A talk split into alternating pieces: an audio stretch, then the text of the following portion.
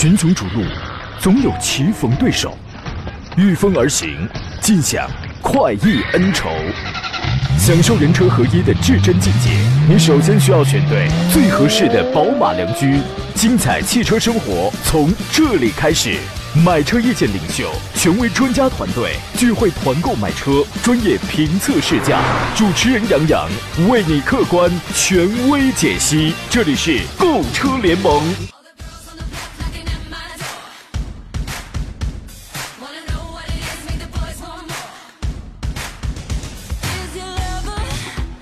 来，诸位，阳光明媚的星期二上午，山东交通广播的专业汽车节目《购车联盟》为您开拔启航了。我是杨洋，在济南问候全省汽车朋友。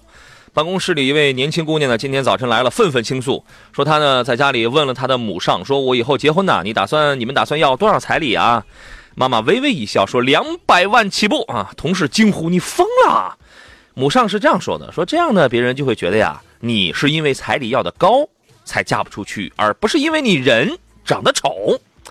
我们就想，女人何苦为难女人呢？啊，今天节目当中遇到了挑车、选车、买车拿捏不定主意的情况，欢迎跟我们来做专业探讨。直播间领路热线已经开通了，号码分别是零五三幺八二九二六零六零或八二九二七零七零。另外还有几种网络互动方式，一个是我的新浪微博，您可以艾特山东交广杨洋侃车，侃拿山了侃。微信公众账号呢分别有山东交通广播，通过这个。左下方的菜菜单栏，您可以全球收听我们的广播直播，而且可以看此刻直播间的视频直播。有任何的问题，发送文字过来，我全部都可以收得到。另外一个公众号叫做“杨洋侃车”，公众号里面搜索小写的拼音全拼，你就可以找到了，能够实现好多功能。今天呢，和我共同解答问题的是来自济南银座汽车的田道贤、田茂光老师。你好，田老师。你好，杨洋，大家上午好。你孩子结婚，你准备要多少彩礼啊？我三百块。我彩礼的问题我还没想过呢。是吧？三百块，你三百块，你还想你还想什么呢？是吧？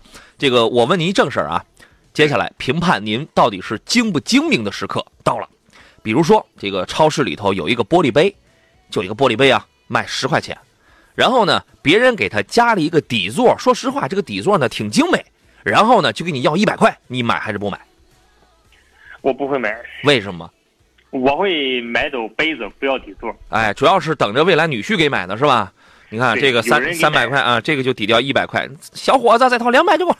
这个你真是一个精明的小黑胖子呀啊！主要是觉得可能不太值是吧？对，主要是因为我的目的是买杯子嘛，对吧？哎呦，我底座没有用嘛。你挺赤裸，挺直接啊。嗯。所以说今天节目我先留一个互动话题啊，因为昨天节目当中我们说过了，奔驰的 GLB 已经上市了，官方指导价是三十一万四千八到三十五万四千八，搭载了跟 A 级。完全一样的那那一呃一台一点三 T 的四缸发动机，对吧？我昨天我我讲的很透彻，三十一万四千八买一五座了，三十二万六千八，三十五万四千八你都可以买两台七座的了。在这个级别里边，在这个价位的豪华品牌的七座没有，所以这个算是一个特立独行的一点啊。所以今天我的互动话题叫做：你觉得这款车奔驰的 GLB 如果让你来定价的话，你会定多少？或者说你觉得它值多少？这是一个很赤裸的问题。一个很直接的问题，没关系，我们的节目就是这个风格，这是我们今天的互动话题啊。这个给诸位留出酝酿问问题的这个时间，我们先说几个新车子。广州车展过后呢，现在已经到了十二月份了嘛，啊，今年的车市的大幕还剩下最后这一个月就要落下了。呃，虽然说整体反正有点这个下滑，但是呢，很多各大车企都没有放弃，因为十二月还有很多的这个新车值得关注啊。比如说十二月四号要上市的全新大众的 Macan 新款的迈腾。完全吸取了海外帕萨特 B 八这个改款车的这个特点，主要是外观、内饰还有配置方面做了一些调整。呃，外观的配外观的变化其实不是特别大，只不过在一些细节，比如在这个中网换装了一个新样式的前后包围、前中网、前后的灯组，这个全给你换了啊。前大灯还加入了一个矩阵式的 LED 的一个新造型的那么一种光源。内饰方面，这个据说多媒体的这个功能上要要增加，但是我。打眼一看的话，就是一个全新样式的一个方向盘，然后呢，也会有些车联网的一些系统。排量方面继续延续 1.4T、两两点零 T 的这个高低功。实际上，迈腾现在新款的出来的话，比帕萨特晚了多长时间啊？晚了不不大到一年，大半年有了。对，半年多啊，半年多有了啊。这个车出来之后，包括迈腾还会也会上那个 GTE 一个混动的一个版本啊。一汽大众呢，在本月会上一个途凯的孪生兄弟，叫做探影。探影这个这个车呢，MQB 的 A 零平台小型车的平平台出来的，尺寸呢就好比是丰田的 CHR、XRV 这样的这个这个这个这个级别吧。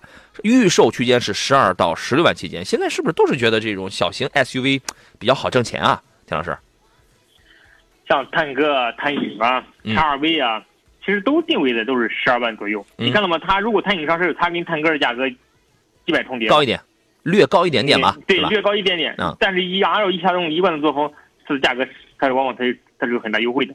啊，对，优惠完之后，你要探戈怎么卖？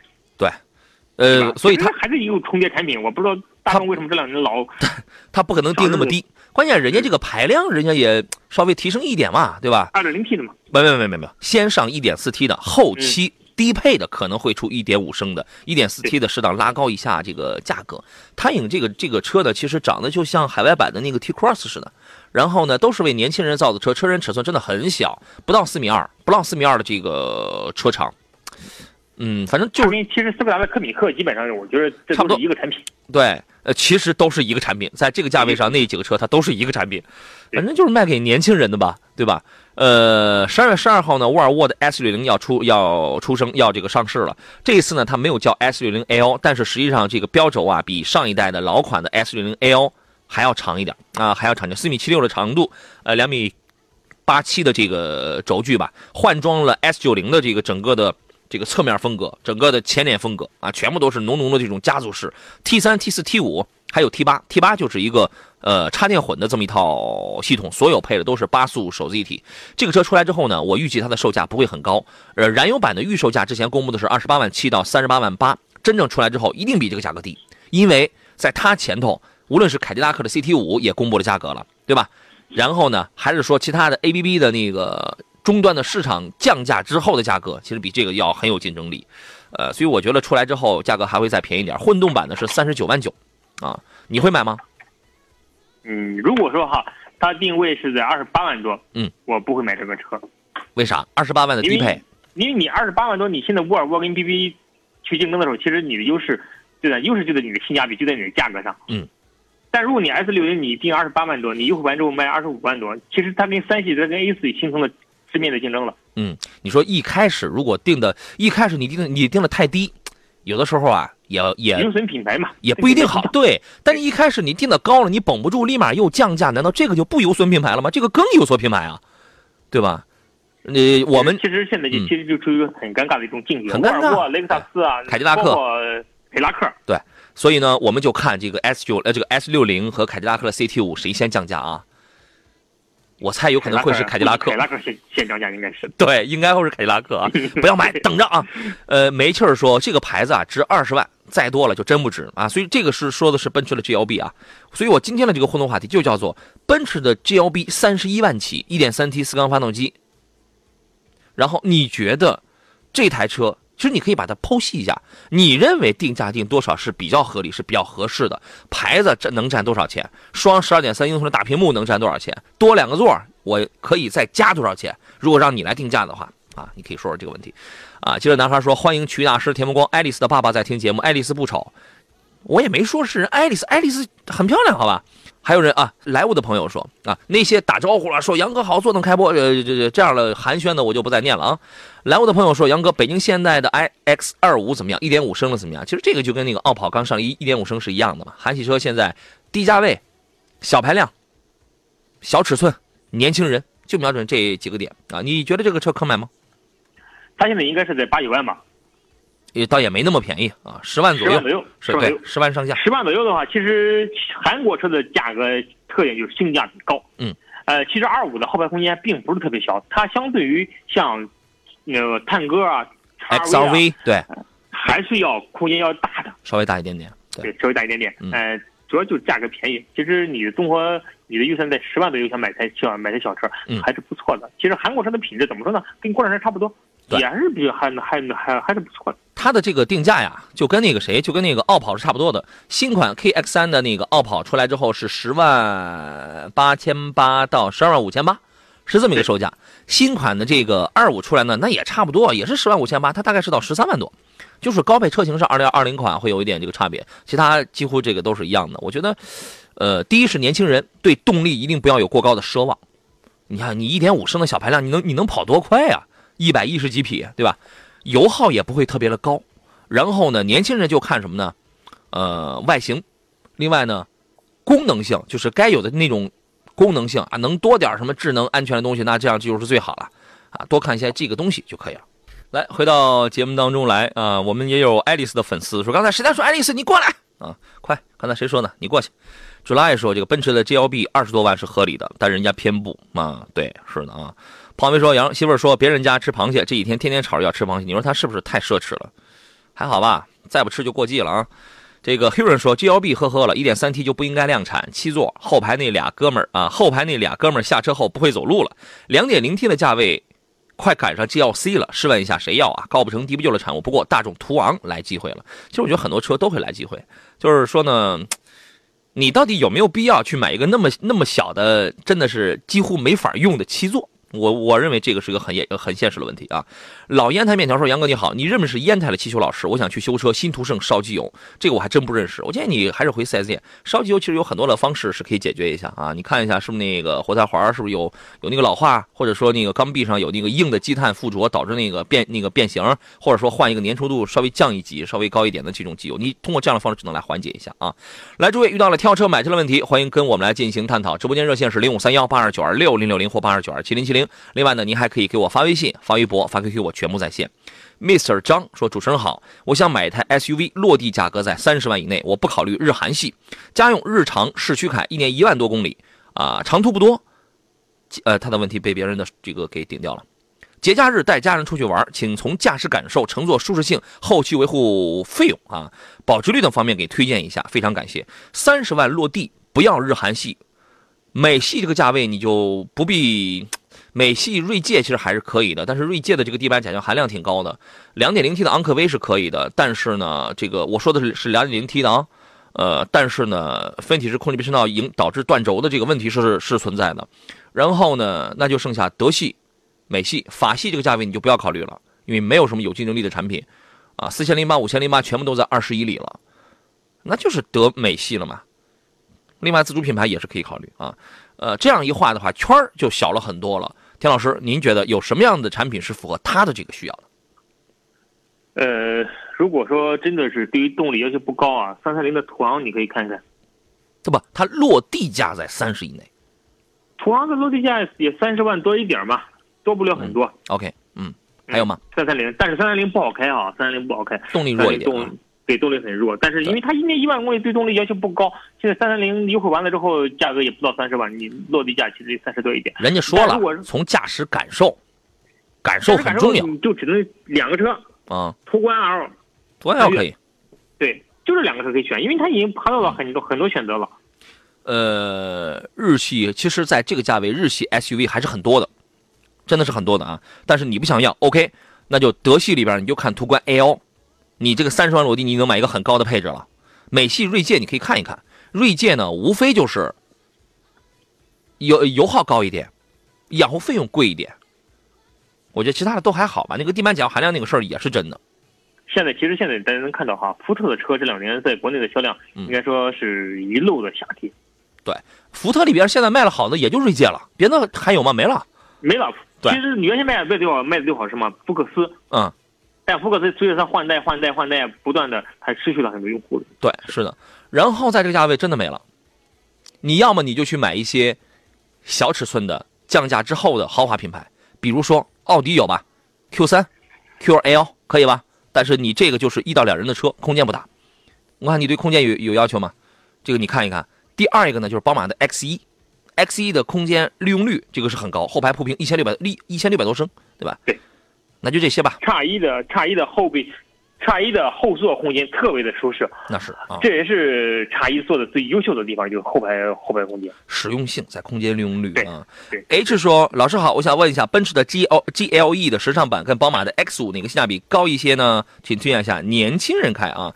G L E 我们原来我们吐我们吐槽过，说这个车的配置什么，第一是卖的贵，第二是但是配置是真差，你知道吗？啊，配置是真差。我觉得是这样。呃，G L E 前段时间不是刚刚不是也翻新了一下吗？但是呢，你要你需要比较一下，宝马的 X 五这一代的宝马 X 五上，它是有 L 二级别的主动就是智能主动安全驾驶的，你看看那个 G L E 上有没有？啊，然后呢，我觉得这两个车从操控性啊很多方面还是有很大的这种差别的啊。这辆车如果让我来选的话，我会直接我就去买叉五了，不是因为我年轻，是因为我我看中的年轻人看的一些个东西啊。田老师，你的分析会是什么？其实你能看出来，这两款车其实差别在第一价位，嗯现在 GLE 比叉五，我觉得应该贵出小十万块钱去。是啊，价格虚嘛，价格第一，价格价格虚，配置低。对对嗯，你看十万块钱，而且第二呢，你的配置嗯 GLE 相对于叉五来说是差不多的，呃你甚至甚至要少一点。但是还有一点就是，从四驱方式来看的话，这俩车其实都是一样的。嗯，所以说你驾乘感受上你来看的话，你在配置差配置配置上，配置差不多的情况下，价钱就不一样了，你知道吗选？一个价格便宜点儿的，啊，那那就所以叉五。其实其实这真的不错。对，而且这一代的叉五那个 L 二级别的智能安全驾驶真的很有用，非常有用。呃，我建议你看一下啊。小坤电竞说，老师，斯柯达速派 1.4T 这个车怎么样？这个车呃，我们昨天刚好也有朋友也问到过了，车能用，但动力要次一点。说这么几个问题，第一是动力要次一点，第二你我你泡泡论坛，如果还有人反映这一代的就是新出的这个速派依然在用博世华域的方向机的话，那你不要买，因为这个方向机是有问题的。第三一个观点呢，速派其实是可以买到 1.8T 的了，现在也很便宜。啊，你考虑一下。胖妹说：“杨，其实我很想知道您老人家开的是什么车？BRT 啊，我说过很多回了。小舅子不听我的话，买现代名图，这车有啥好的？就是空间大，还不如买轩逸或者朗逸 P 了。人家现代名图呢，好歹人家起码那也是个曾经也是一个 B 级车呀，对吧？A 加 B 减的这么一个产品，现在很便宜。名图，哎，名图的这个车风设计风格啊，现在来看也不过时啊，也也挺流线的，尤其那个白颜色的。后来还有一个还有个金色，还有个蓝色的，还真挺漂亮的，我觉得。”名图我见到百分之九十的名图都是白颜色的，对，那个呃，琉璃白啊，挺挺漂亮。对，名图其实不过是名图的一个现代的这些车型啊，呃，放到现在看呢，它的整个设计感还是挺还是挺超前的。嗯嗯，那关键的名图现在就是很便宜，便便宜啊，它主要是它这个就是便宜啊，它它比你看的那个什么，就是你给他推荐那个新轩逸那个要便宜点吧，对吧？而且大嘛，这个车。中级车啊，你那个是四米七的这个车长，当然新轩逸，呃，我觉得新轩逸跟名图放在一块比的话，空间稍微弱一点点，动力动力其实名名图我多少年前开过，因为它是个1.8排量，它是个1.8排量，当然这个油耗也要略高一点啊，那你要注意1.8的名图在济南市区这种情况下开的话，应该你掉不下十十升油来啊，但1.6的轩逸新轩逸真的就要挺省油。啊，我觉得你可以在这里边，你可以比较一下空间尺寸啊、动力啊，嗯，这些是一些差别啊。极光说，哈喽，远洋分析一下，智跑跟 X 三五购车预算也就十三万左右，想买合资车，还有还有什么推荐？空间大点，动力够用点。如果你在这个价位想买合资车的话，你只能买到韩系车，才能符合你的要求，空间还想大点了。因为在这个价位，日系的有吧？本田的 XRV、缤智那都太小了，对吧？然后呢，呃，动动力排量无非就是一点五升、一点八升嘛。然后呢，你买德系的呢，也很小，它都这个级别，它就它就定在这儿了，一点二 T、一点四 T 的，啊，然后呢，你只呃再按照你的这个要求，你只有买韩系车，空间你就你就你就十三万，空间还要大，动力还要够，你呃排量两点零的，谁用两点零的？在这个价位只有韩系车，你还不想要国产车，对吧？国产车的 1.8T 不香吗？1.5T 不香吗？那你还那那你不想要，你只能买这两个车，这两个车你挑一个自己喜欢的就好了，都是一样的，没错吧？没啥差别吧？没错，这俩车选上没什么可选的，没什么可选了，你就看谁没什么可选的，因为这两个你对从操控、从空间、从各个方面来你去对比的话，没有什么可没有什么可对比的。嗯关键是就是刚才说到的有它的预算，十三万的预算在国内其实买越野车还处于一个确确实是挺尴尬的一个呃一个一这一境地。如果不考虑国产车的话，对其实我特别想给你一个建议，啊，抛开那些十几年呃，抛开那些多年前的那种认为的所谓的面子什么的，现在也要也也要面子啊，我们都要面子嘛，人嘛。但是你多年前你认为买个合资品牌比买国产车有面子，现在不一样了。现在我觉得十万块钱开个国产车比十万块钱的合资品牌有面子。对，真的，这是懂车的人才会这样琢磨哟。啊，你十万块钱你买了个什么合资品牌啊？你就买了个车标。十万块钱你能买到很好的自主品牌了，好吧？这个，你买个一点八 T 的，滋溜滋溜跑，想秒谁秒谁。当然这话说的可能也有点夸张啊，就在这个价位啊想秒谁秒谁啊。木子说家里小姑娘开，刚刚上班代步，宝骏三幺零行不行？这么保守吗？田老师，呃，任何车没有说行不行的。我的观点其实不管是什么车，只要是你适合你就可以开。特别特别是小姑娘，你买个三幺零开，车挺小巧，挺经济，我怎么不行了？对吧？而且一点二、一点五的、一点二、一点五升的动力，虽然弱点，但是你城市代步可以啊。哎呀，从此以后，这个小姑娘三幺零承担起了他们单位 所有人的上下班的接送接送工作，但是乃至但是我我想不到哈，你为什么会会买一款这样的车型？其实五幺零也可以啊，对吧？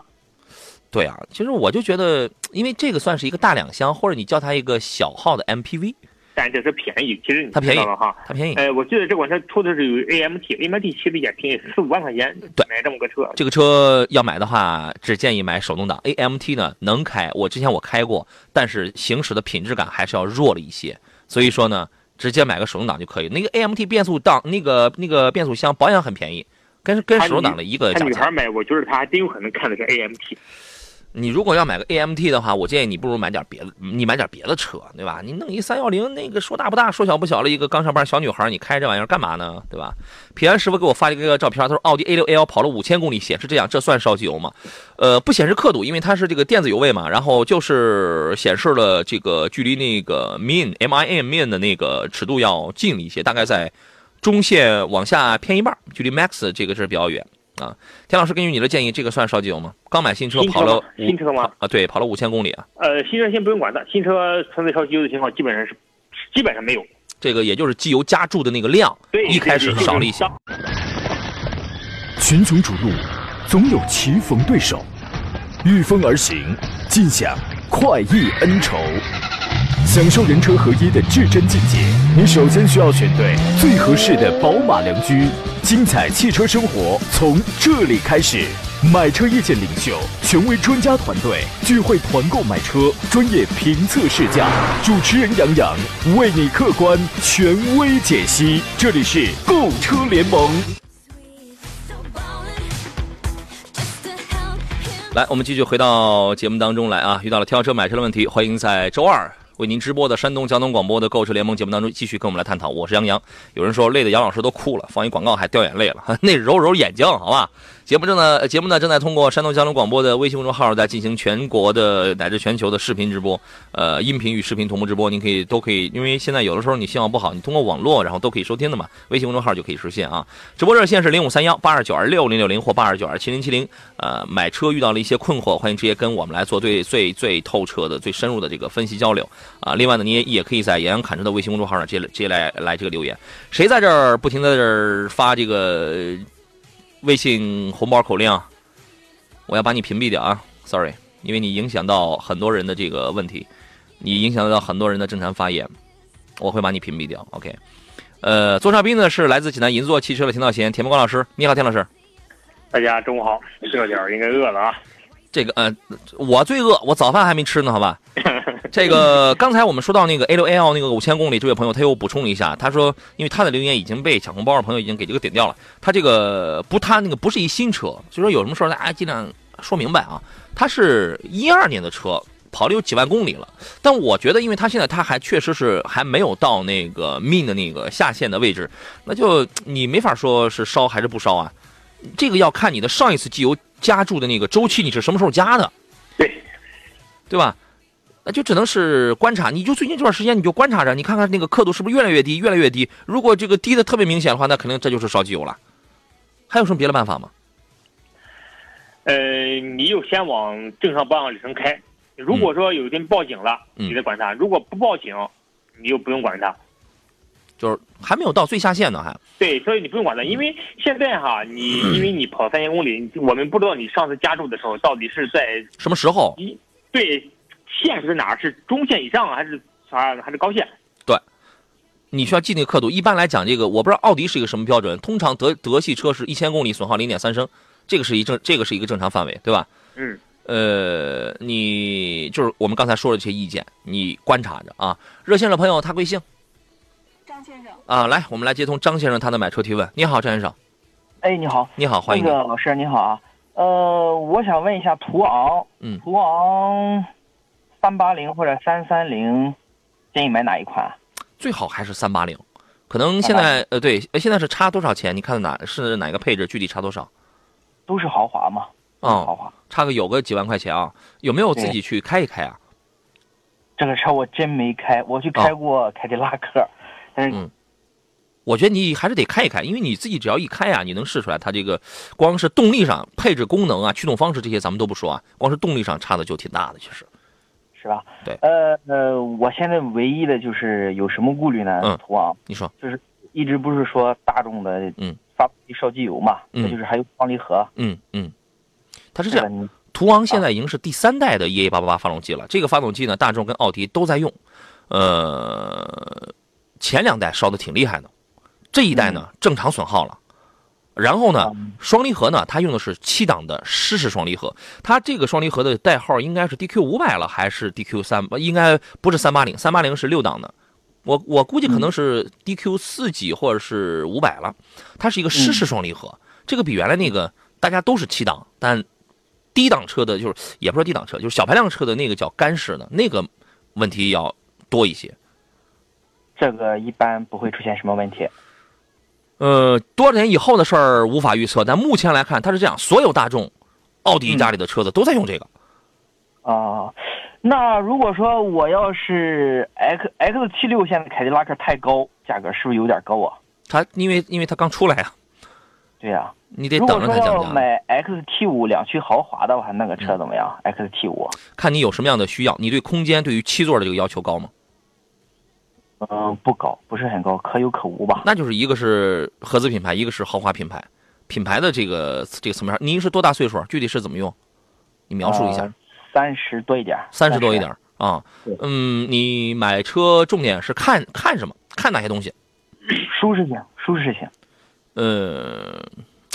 舒适性是吧？田老师怎么看这个问题？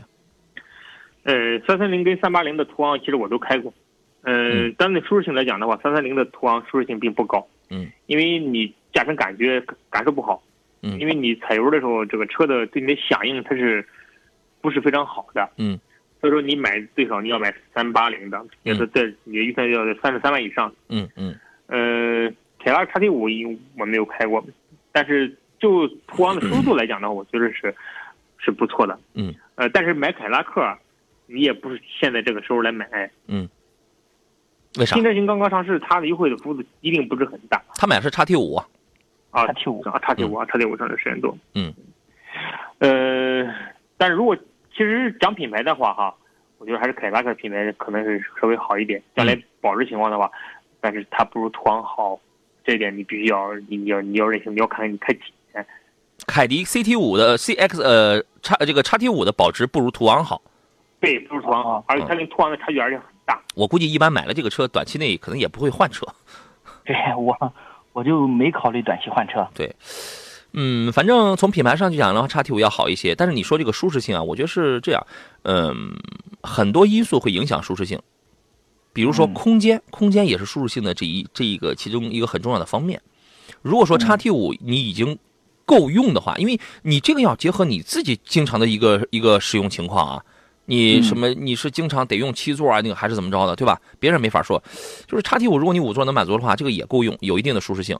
但是如果你有一些其他用途的话，途昂的舒适性其实要更高一些。另外呢，对，你如果买到了途昂配置比较高一点的话，我觉得途昂的这个座椅的用料，包括什么车车顶子那种。就是有点像 Actera，但是又不是 Actera 了，就是那种用料什么的，其实，呃，也蛮好，其实也蛮好开。反正叉 T 五呢，就是看起来挺豪华，做工用料不见得有这个多好。呃，我从网上看到，当然是只是看到哈，嗯嗯，说是途昂的减震比较硬。途昂的减震硬，这得看怎么个开法，因为我开我开过途昂途昂叉，你知道吗？开过途昂叉，呃呃，高速、城市、山路，然后全都开过。我反而觉得它，我反而觉得它减震软，你知道吗？就是开快了之后它歪，就是老百姓讲歪，它有侧倾。我我我反而觉得软。我是乡村道路比较多，嗯，乡村错了比较多。那你觉得是硬点的好，还是软点的好？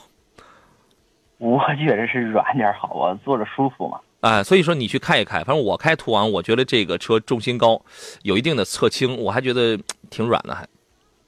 啊，好，好好，谢谢啊。自己去开一开，自己去开一开试试。啊，行行行行，好嘞，再见啊，好嘞，挂了啊。谢谢老师啊，谢谢老师。好嘞，拜拜啊。苗冷苗说，刚才说张先生导播小姐姐的声音真好听，你臭流氓你啊！导播小姐姐她夸你呢，你知道吗？导播小姐姐，你再说两句。哎，你看人家导播小姐小姐姐开始打手势了，嗯。心静说，杨老师好，给推荐两款两到三款国产 SUV，要口碑好，经济好。大哥你啊，这个自动挡，大哥你先说个价钱行吗？你先说个价钱行吗？刚才有人发一个微信，我印象很深刻。他问的是魏 VV 七，后边那留言说的是什么？我我我已经看不到了。啊，问那个车怎么样？那其实其实其实这个车我是我个人我是不太建议你买的啊。先请田老师来分析一下，你觉得这个车怎么样？呃，魏的特点是啥呢？魏的特点就是第一大，第二呢，为的就是操控性、其动力性还是不错的，嗯，挺好开。呃，刹车。然后呢，就是这款车的外观也很时尚。嗯，但是魏其实。从未上市到现在，一直困扰大家消费者一个观念，就是这款车虽然好看好开，但是油耗太高了。嗯，确实油耗很高。是去十二三升油正常吧？对吧？十二三升油很正常，这个啊。对，而且可能还有还有更高。你的排量大，你二点零 T 的动力，你你你动力高，所以你的你油耗一定是高的。就是大家都是两点零排量啊，大家都是两两两点零 T，这个也没什么问题。它呢？一个是二三五二十寸的这个轮胎，当然你要是因为这点我牺牲点油耗的话也无可厚非。关键在变速箱，它这个变速箱我觉得也也是费油的，其实。然后车身的自重也稍微大一点吧。对，所以说就是如果你对油耗不是很在意，觉得十三四个油我日常都能接受，那没问题，你选它也行。因为它第一这个是挺好开，第二动力也很足。嗯。但如果你选择二点零 T 的动力的时候又不想多花油，那你就不能选它。嗯，我建议你考虑一下领克零一。啊，我我说的干脆直白一点啊，零一的尺寸就是在尺寸上去讲的话，VV 七是要更大一些，但是从油耗和保养费用保养费用上去去讲的话，VV 七太高了，VV 七养护一回在一千几，而且它是五千公里养养护一回哦，它大概我印象当中有一位车主跟我说，大概是一千二还是一千几，跟两千块钱交替进行，五千公里养护一回，如果你按六万公里按三年，呃是三年是吧？按六万公里来合的话，光养护正常养护成本不算额外的，大概是在四万多，四到五万之间。领克零一是什么养护成本啊？领克零一的一是两点零 T 的是油耗低，百公里比 VV 七少则低两升油，低两升差不多吧。然后呢，因为它当然空间尺寸呢也要小一些，也要略小略略略紧凑一些啊。领克零一四米五的车长，你那个 VV 七是四米七的那个车长嘛，对吧？然后呢，养护费用呢，领克零一是一万公里养护一回，费用是九百六，常规保养，你算算能差多少？如果你年里程如果很大的话，你光你油耗跟这保养费用差一半不止吧？再一个，VV 七的这个地板甲醛含量是超标的，一个是 VV 七，一个是福特锐界，这两个车的甲醛含量是超标的，啊，我所以我的建议是，算了吧，你买个领克零一试试，或者你换一个其他合资品牌都没有问题，都没问题。呃，买这个车呢，买了你就买了，你就开着，啊，如果还没买，现在不要买。一直呃，线上有位有位听众在等候是吧？这样给人回过电话去吧，因为一分钟他他肯定说不完，好吧？呃，包拯明天说周末陪朋友去看了一圈 MPV，想呃围绕着 GL 八级别选一台家用七座，有什么建议吗？哦，刚才那个我们好像好像说错了一个事情啊，那个宝骏三幺零是一个五座的啊，我们感谢细心的听众听出了我们的这个口误，他想选一台七座呃 MPV，看了新车的 GL 八，还有二手的迈特威，还有什么建议呢？我觉得现在买个新款的 GL 八挺合适的，因为有优惠啊。现在来现在来讲的话，买那个混动版的艾力绅跟奥跟奥德赛其实并不是很那个，因为我看了那个奥德赛的价格便宜是吧？二十二三万起到三十几万啊。呃，我看的时候，我觉得那个二十七万的奥德赛的配置才我我觉得就是大于等于二十七万的奥德赛的配置才开始比较的好。呃，我们也有一位我微博上一位听众说，哎，我我个人觉得二十三万那个奥德赛的混动的配置我已经够用了啊，可能那个是就是够用吧。但是 G L 八两点零 T 的现在随着这个降价优惠来讲的话。是是不是得四五万啊？那个性价比真的很高。这个我们通常会在十一点，我今天我做一个说明啊，我们会在十一点四十五之后，所以说，呃，在前边的这个我直播的过程当中，大家不要来发言，因为你的这些个发言，你的这个语音会把别人正常有需要提问问题的这些朋友的问题会给淹没掉，会给淹没掉。本来我们这档节目就是参与量非常的高，一期节目一个小时得两三千条微信，然后您还在这儿还在这儿发这个发这个东西，真的就是。挺耽误事儿，挺耽误事儿啊！您多理解。刚才谁要买那个什么，要买那个途昂，还是要买个朗逸 P 的那位朋友，十二月七号，上汽大众有一个三十五周年的聚会盛典，就是在这个济南站啊，上汽大众的全系车型，然后都会有优惠。您直接到这个当地的这个济南啊，济南当地的这个上汽大众的 4S 店去咨询去报名就可以了啊。我们线上有位徐先生在等候是吧？导播已经给回了电话了。你好，徐先生。哎，你好。你好，欢迎您。哎，我想问一下那个。买个十万左右的车，就是说，宝来、宝来啊，轩逸啊，嗯，还啊还有那个朗逸啊，这几款车，你给推荐哪一个好？呃，是是谁开？孩子开。小女孩，小男孩？男孩。男孩啊，嗯，他个人对哪些方面有要求？还没有什么要求，他个子比较高，个子高大点的。个子高，喜欢空间大一点的啊，呃，还有呢，对外形这方面有要有要求呢，还是说对动力有要求？也没有什么要求啊。这个价格那个价格这个什么这个这个这个性价比这块高一点就行。嗯，呃，田老师，您怎么看这个问题呢？其实我刚才听到他说是个子很高哈。对，个子要高一些啊。个子很高，首先起到就是有轩逸。嗯。轩逸车长够，但是可能车顶子低点了。车顶其实轩逸我，我坐过很多次轩逸啊，呃，轩逸的空间还是挺大的。嗯，车车长，空呃这个轴距，这个都是够的。所以说你是直接是推荐他买这个是吧？对我如果说就是你个子很高的人，一定要选一个就是你调到最后后边还能坐开人的这么一辆车。嗯嗯。因为你要选朗逸选宝来的话，一一米九的个子你。你把座椅调到后边，基本上就没法坐人了。嗯嗯，但轩逸的空间是够的，特别是车刚才说的，你刚才杨总你说的车身长度够，长长长度够就代表你轴距够大。对，反正把座椅调到调到最高的时候，它这个这个，反正因为现在它是这样，很多日系车呢都会低趴，设计的都比较低趴，你的坐姿就得低一点但是长度内部空间的这个轴距在这里边，轩逸它是最大的。哦哦。轩逸它现在有好像是它有老款和新款嘛？嗯，呃，它应该我们昨天有有一位听众说他把二零一九款划为经典轩逸了嘛？你这个看看预算吧。我觉得反正新款的呢，在这个颜值啊、动力啊、节油性的，因为新款它不只是改了样子，在发动机数据上它也做了一些变化啊。哦。呃呃，可能价钱稍微差一点是吧？能买新款的话，还是买新款。新款，新款价位在多在多少钱啊？这个你到店里边具体去看一下。呃，指导价是九万多，九万九万九到十六万吧，好像是。现在都有优惠，现在日产的全系都有都有优惠，天籁都有优惠两万多了。团购吗？我们已经团购过了，我们已经团购过了。啊？团购过了。已经团购过了吗？团购过了，我们的一场活动卖了四百多台，已经已经团购过了。哦哦哦，我们还想参加你团购呢。等下一轮吧。好好好，嗯，好，好嘞，好嘞，拜拜啊，挂了，嗯，哎，刚才谁还问一个问题，我觉得挺有意思的，又被别人的留言又给淹没掉了啊，好嘞，这个咱们就不说了，来回到我们今天一开始我们说的那个事儿啊，定价三十一万四千八到三十五万四千八的这个 G L B，觉得值还是不值？我说实话，我觉得是这个不值的，为什么？它的发动机是跟奔驰的 A 级是完全一样的，包括。那个 M 呃那个什么叫 M F Two 啊？那就那个平那个平台也是完全一样的。那么奔驰的 A 级的这台 1.3T 的四缸发动机，大家都知道，可能有人不知道是吧？它被用在雷诺、克雷宾这个那个那个小身上，所以所以说这款 GLB 的发动机变速箱，你你肯定从发动机的那个编号上你看到它是不一样的，但底子是一样的。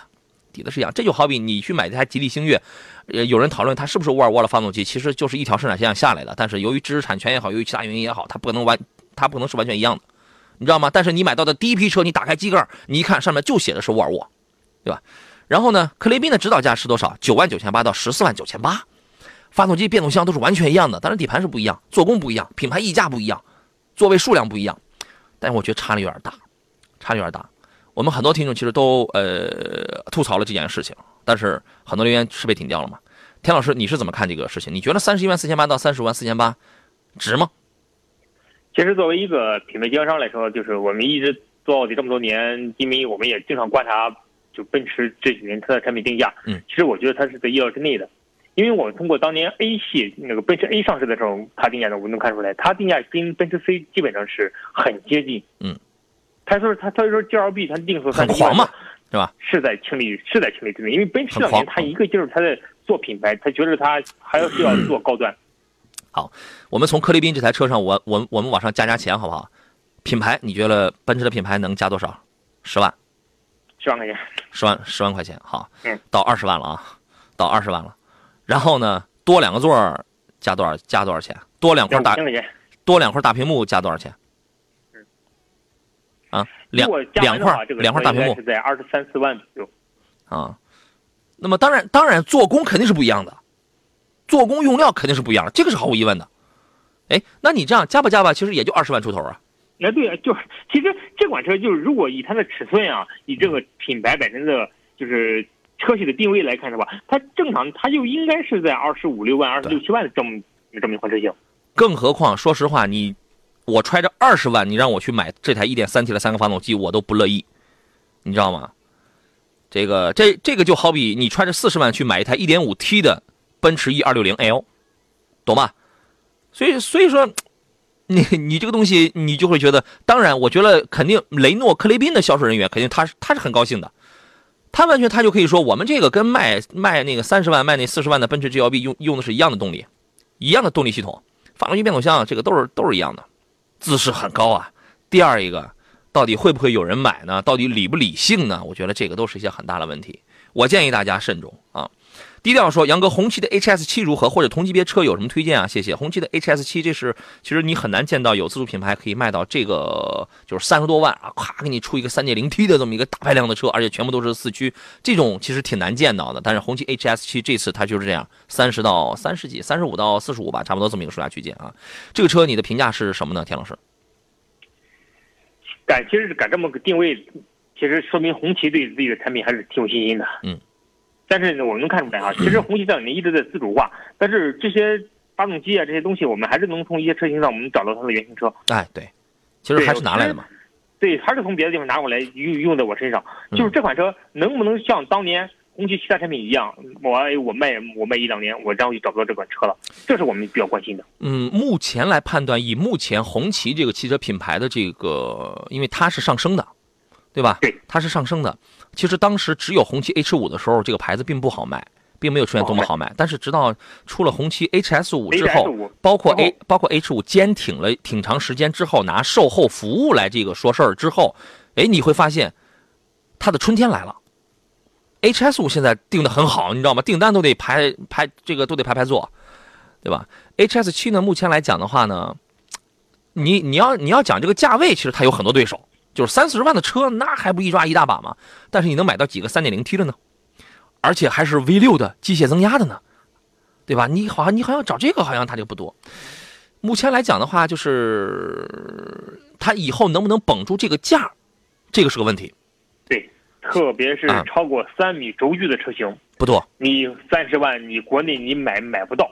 中大型啊，对，所以说就是只有途昂。你的对。土豪这个，刚才我们有一个听众他想买途昂不是吗？嗯，途昂跟跟就是凯迪拉克叉 T 五。嗯嗯，这两款车型的时候，你如果说你 考虑自主品牌的话，你可以看看这款车，它比它这个又又要好了，空间要大，操控感就更强了。对，如果在这个价位，我们也要讲一个性价比的话，它的性价比还是挺高的，因为你毕竟你花了三十来万，我可以买个三点零 T 的一个 V 六的呀。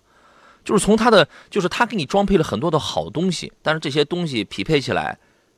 就是你后期是怎么样的，这个无法预测。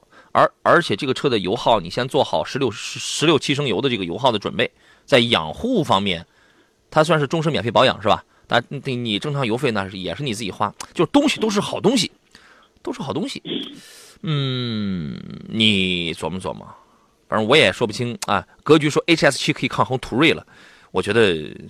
其实还是要那个点，你包括我发了那个途昂叉的那个评测之后，然后有一位这个网友，然后说，哎，这个钱其实可以加一个钱，可以买到途锐了啊，那得加不少，那那 那得加不少啊，对，所以说这个 HS 七，我觉得是一台挺好的车子啊，你可以观望一下啊。呃，时间关系呢，我们今天节目就要到这儿了，再次感谢田道先、田博国老师来做客，咱们下期节目再见喽。好，下次见，拜拜。